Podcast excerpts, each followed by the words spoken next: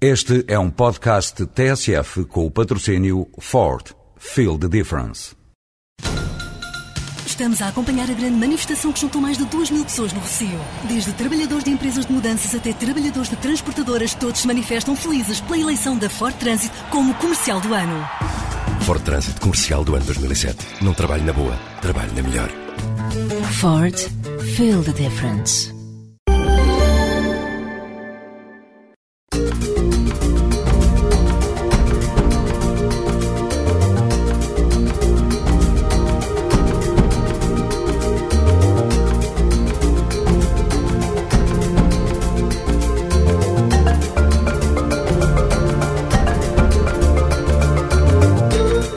Mundo da imigração em Portugal.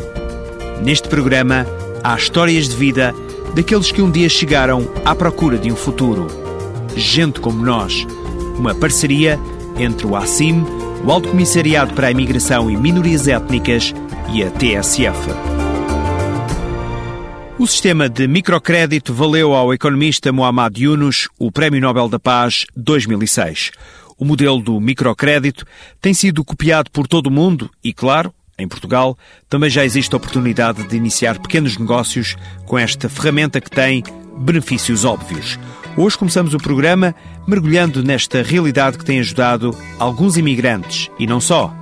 Para já, vamos ouvir Manuel Brandão, presidente da Associação Nacional de Direito ao Crédito. O microcrédito em Portugal é, são 625 empresas que já foram criadas, são cerca de 730 empregos que essas empresas geraram no momento da criação. São a acrescentar a estes números que eu referi anteriormente mais 25 empresas que vão ser criadas brevemente, porque os processos já estão no banco para financiamento, e são mais 100 processos que neste momento já estão em análise nas nossas, eh, na nossa organização, isto é, na Associação Nacional de Direito ao Crédito. Demonstra-se com isso que essas pessoas foram capazes de criar empresas, desenvolver negócios com sucesso eh, quando à partida eram pessoas que nem sequer os bancos confiavam nelas para lhes concederem o empréstimo. Microcrédito quer dizer que nós nos dirigimos a pessoas que com pouco dinheiro, daí o, o microcrédito, eh, são capazes de fazerem grandes coisas. A angolana Dina Nazamb é um dos muitos exemplos de beneficiários do microcrédito. Quando esta cabeleireira projetou o seu negócio, tinha a ideia, mas precisava de dinheiro para concretizar o objetivo. Recorreu aos bancos, mas não conseguiu o crédito, e foi então que ouviu falar do microcrédito. Apresentou o projeto e conseguiu a aprovação passado um mês. Pouco tempo depois, abriu o salão em Sacavém. Eu sabia que aquilo existia e para a televisão soube do microcrédito e tentei. Tentei a sorte, liguei para lá, graças a Deus. Foram lá em casa, aceitaram o meu projeto, estudaram um projeto até que o banco eh, liberou o crédito e eu, com a ajuda também deles, porque também vem ajudado para conseguir o espaço, saber se vale a pena a zona ou não, consegui abrir aqui onde eu estou agora. Graças a Deus o balanço é positivo mas é positivo também com muito sacrifício, com muito trabalho, porque não vou dizer, ah, é fácil, cheguei aqui e consegui, não. Eu não moro nessa zona, moro noutra zona, vim cá, onde quase ninguém me conhecia, abri um salão. Então foi o meu trabalho e o meu sacrifício, porque muitas vezes tive que ficar aqui, às vezes fico até muito mais tarde para trabalhar. Isso também não é fácil, tendo marido, tendo filhos em casa é, é a pessoa ter também responsabilidade na igreja e estar, tentar estar no mesmo, em todos os lados ao mesmo tempo não é fácil. Mas graças a Deus foi com muito sacrifício e também apoio do meu marido que tem conseguido ter sucesso nesse trabalho. Quando nós temos sonho, nós temos que ir atrás do nosso sonho, não é? E nós não temos dinheiro, temos, temos pessoas que podem nos ajudar, porque nós vamos experimentar.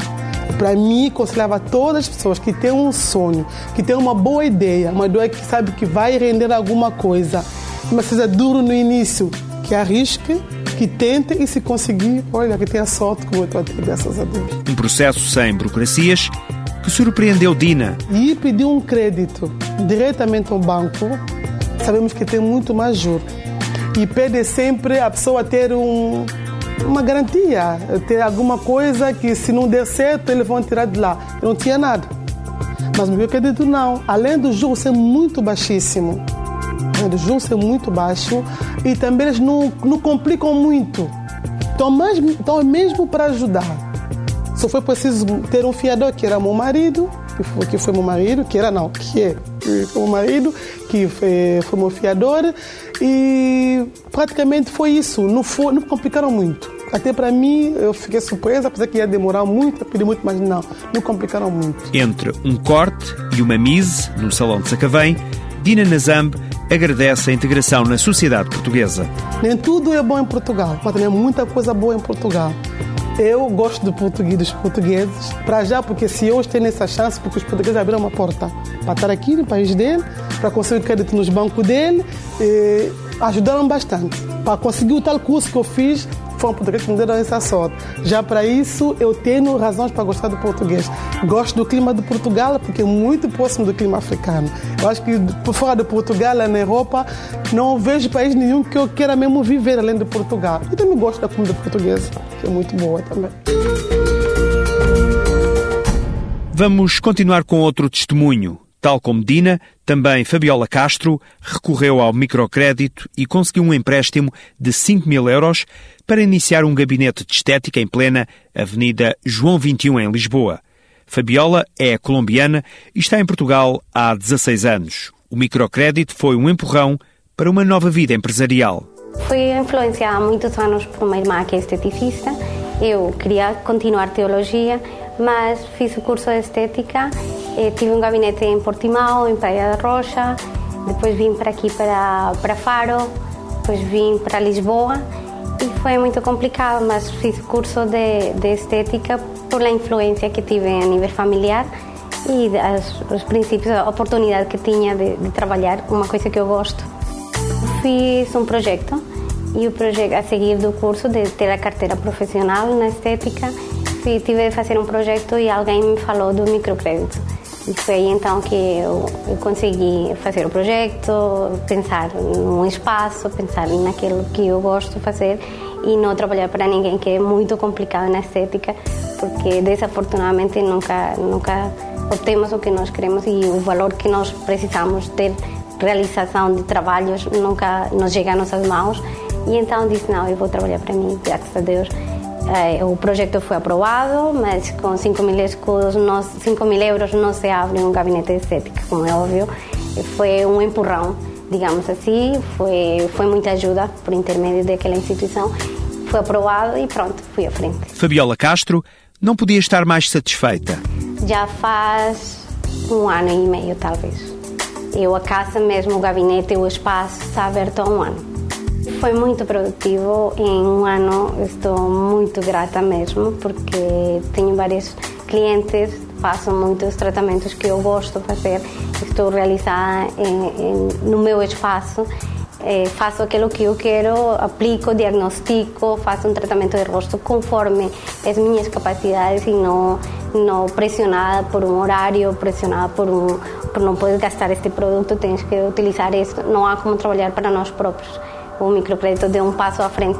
Fui lá por isso mesmo, porque nós conseguimos é, ter o nosso espaço e fazer aquilo que nós queremos. O gabinete de estética de Fabiola está situado numa zona de Lisboa tida como cara, mas a esteticista garante que a filosofia do seu negócio nada tem a ver com a zona. A Avenida João 21 não tem nada a ver, eu tenho preços muito acessíveis porque é uma casa minha, abro as portas para o povo e não tem nada comparado com, com um grande instituto de beleza, não.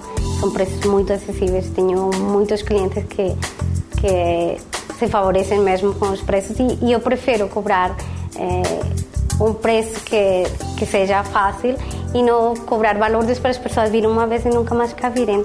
Assim as clientes fidelizam-se e vêm, continuam a vir porque são preços que são bastante bons. Sempre que pode e entende que é oportuno, Fabiola passa a sua experiência de vida para as clientes e a outros imigrantes dá-lhes um grande incentivo.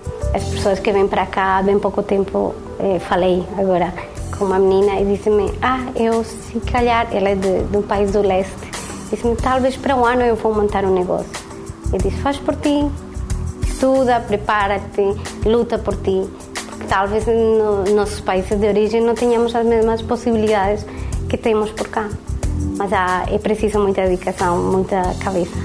Já me sinto em casa, já não me passa pela cabeça ir a morar em outro lugar qualquer. Lisboa para mim é, é Portugal, porque eu só poderia viver em Lisboa. Eu não sei o dia da manhã, mas Lisboa é, é tudo para mim. Estrangeiros residentes em Portugal têm um atendimento personalizado na APAV. A unidade de apoio à vítima atende casos de imigrantes vítimas de crimes e também todas as queixas relacionadas com a discriminação racial. Neste gabinete é organizado um processo que, depois de devidamente redigido e fundamentado, é enviado para as autoridades competentes. Quando for caso disso, é também disponibilizado apoio psicológico e social. Para mais informações, contacte o número 21 882 0474. Ela faz coisas tradicionais de Cabo Verde aqui em Portugal. E não consegue o que está a fazer. Está a fazer milho, torresmo. Estas são algumas vozes do documentário Um Dia Aqui Panha, um projeto de um grupo de jovens do bairro de Santa Filomena, na Amadora. É um documentário que anda por aí nos festivais do mundo. Edno Ribeiro e Marta Lemos são dois dos seis autores deste documentário. Edno, o que quer dizer Um Dia da Aquipanha? Que dá nome, eh, também, tanto quanto sei, a um grupo de dança e teatro que nasceu em 2001 no bairro de Santa Filomena. Dia da Aquipanha é uma expressão que surgiu no bairro, uma expressão de força, de coragem e bocado baseado por aí. Nós tentámos apanhar essa expressão e incuti-la no, no grupo, como nome. E quer dizer, tipo, força será o que vier, temos, estamos prontos, uma expressão de força. Pergunto agora à Marta o que é que quiseram transmitir ao fazer este documentário. Vamos transmitir eh, o lado positivo. Muitas pessoas têm, falam do bairro, têm logo a ideia, só as ideias negativas. Quisemos mostrar às pessoas o lado bom. A Claire Onisbau é coordenadora do projeto. Como é que surgiu a oportunidade de criar esta iniciativa? Há um subsídio da CAA para intercâmbios com jovens e um, nós conhecemos um, um, grupo em Inglaterra que chama-se Mouth That Rose, que trabalham com jovens a realizar seus, ajudar os jovens a realizar os seus próprios documentários sobre os seus próprios vidas. Então, nós propusemos a elas fazer um intercâmbio um, com o grupo Undiki da Aquipanha e conseguimos o, o, subsídio. Então o grupo Martha Rose veio a Portugal para ajudar-nos a realizar este documentário. As tradições, usos e costumes dos mais velhos não são esquecidas neste documentário. Porquê, Edno? Isso não pode acontecer nunca, porque quem somos nós tem a nossa história. E só os nossos pais têm que manter vivas como a nossa história aqui também.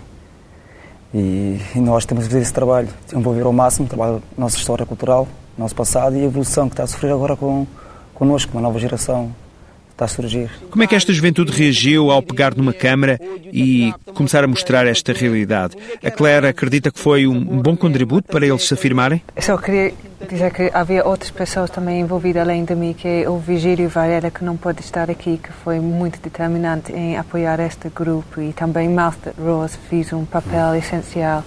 Um, eu acho que o pelo meu ponto de vista, parece que foi muito positivo para elas, porque um, tiveram oportunidade a primeira vez usar uma câmara de filmar e perceber como que através do caminho de, de, filmagem podiam exprimir muito de suas próprias ideias e que o próprio um, documentário é uma um, via muito um, poderoso de poder comunicar, porque a grande preocupação deste grupo é sempre, como eu já falou agora, é sempre comunicar um, um outro ponto de vista sobre o bairro que as pessoas de fora não conseguem perceber. E eu acho que um, a filmagem um, permitiu-lhes exprimir um bocadinho da sua própria voz e, e permitir aprender um bocadinho sobre a técnica de filmagem e também fizeram um contato com uma organização em Inglaterra e fizeram grandes amizades com os jovens desta organização, que também este foi um parte muito importante nesse processo de é, intercâmbio cultural com jovens do outro país em Europa. Um diqui da Aquipanha, uma sugestão para ver um desses dias. Vamos conhecer agora aqui o nosso ginásio improvisado, que foi construído com a ajuda de todos os jovens, eh, que juntaram o seu próprio dinheiro, o seu próprio trabalho e fizeram o ginásio. Pode entrar por aqui. Os imigrantes com autorização de residência em Portugal há pelo menos um ano podem pedir o reagrupamento com os membros da família que estejam fora do território nacional e com quem tenham vivido noutro país ou que dependam de si. O pedido deve ser apresentado junto do Serviço de Estrangeiros e Fronteiras. É hora de conhecer Rómulos e Ekaterine, um casal romeno. Primeiro vamos conversar com Rómulos, que chegou a Portugal há oito anos. O bailarino e coreógrafo trocou a agitação de Bucareste pela cidade de Lisboa, onde continuou o seu percurso profissional, mas acabou por se fixar em Viseu, a 300 km a norte da capital. Três anos depois, trouxe a mulher Ekaterine para Portugal. Atualmente, os dois estão envolvidos em vários projetos. Ele na dança, ela na música. Tudo aconteceu em 98, se não me engano, 98, quando uh, dentro da primeira plataforma da dança contemporânea em Bucareste apresentei um espetáculo na minha na minha autoria e uh, a partir daí uh, foi convidado para Portugal uh, para uma residência coreográfica de dois meses. E durante aqueles meses, eh, pronto, eh, acabei por receber alguns convites de várias companhias eh, ou pessoas que estavam interessadas em, em, em trabalhar comigo enquanto performer, enquanto intérprete. E, e, e, é assim que chegamos, e é assim que surgiu o convite do, do Paulo Ribeiro.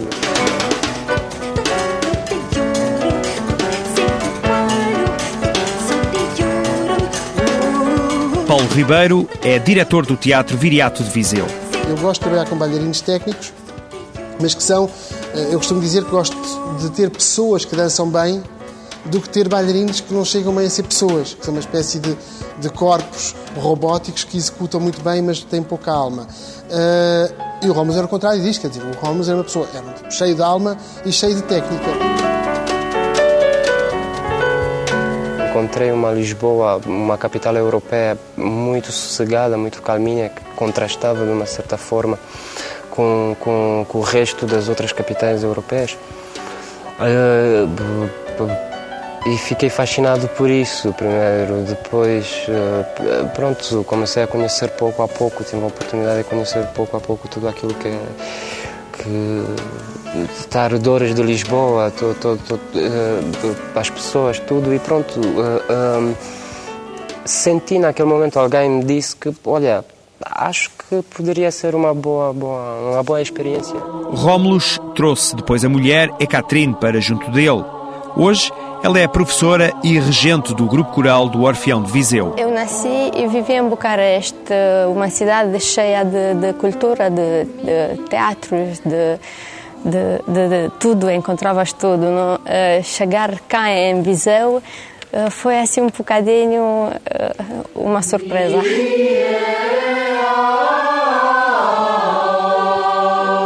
Foi aquela coisa não, de, de da bolsa do estudo do, do Rómulus, que surgiu depois do ano do casamento. e claro que, que foi, foi este fato, eh, ele estar cá, eh, que trouxe-me para aqui. É Catherine e Rómulos, um casal romeno fixado em Viseu que está a ajudar a cultura local e nacional.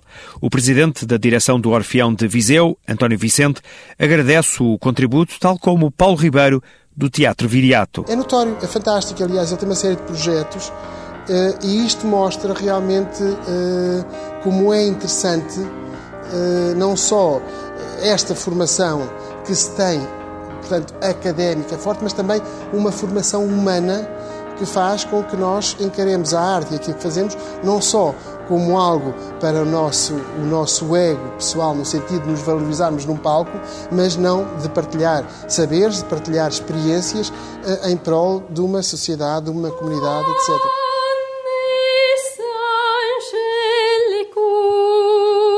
Integrou-se bem, acompanhou o, o, os ensaios, eh, foi também eh, preparando vocalmente as vozes, vai continuar com aulas de canto e sempre que é necessário, nós temos recorrido a isso, dado que ela tem uma excelente voz.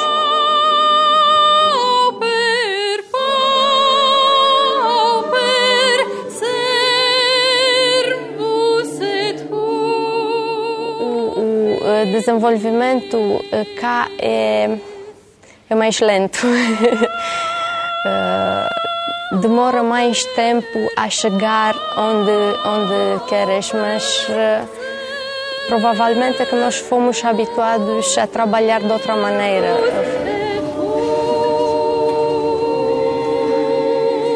O casal romeno tem agora um filho nascido nas terras de Viriato. O Tibério, nós tentamos, uh, em casa nós falamos, tentamos falar só romeno com ele.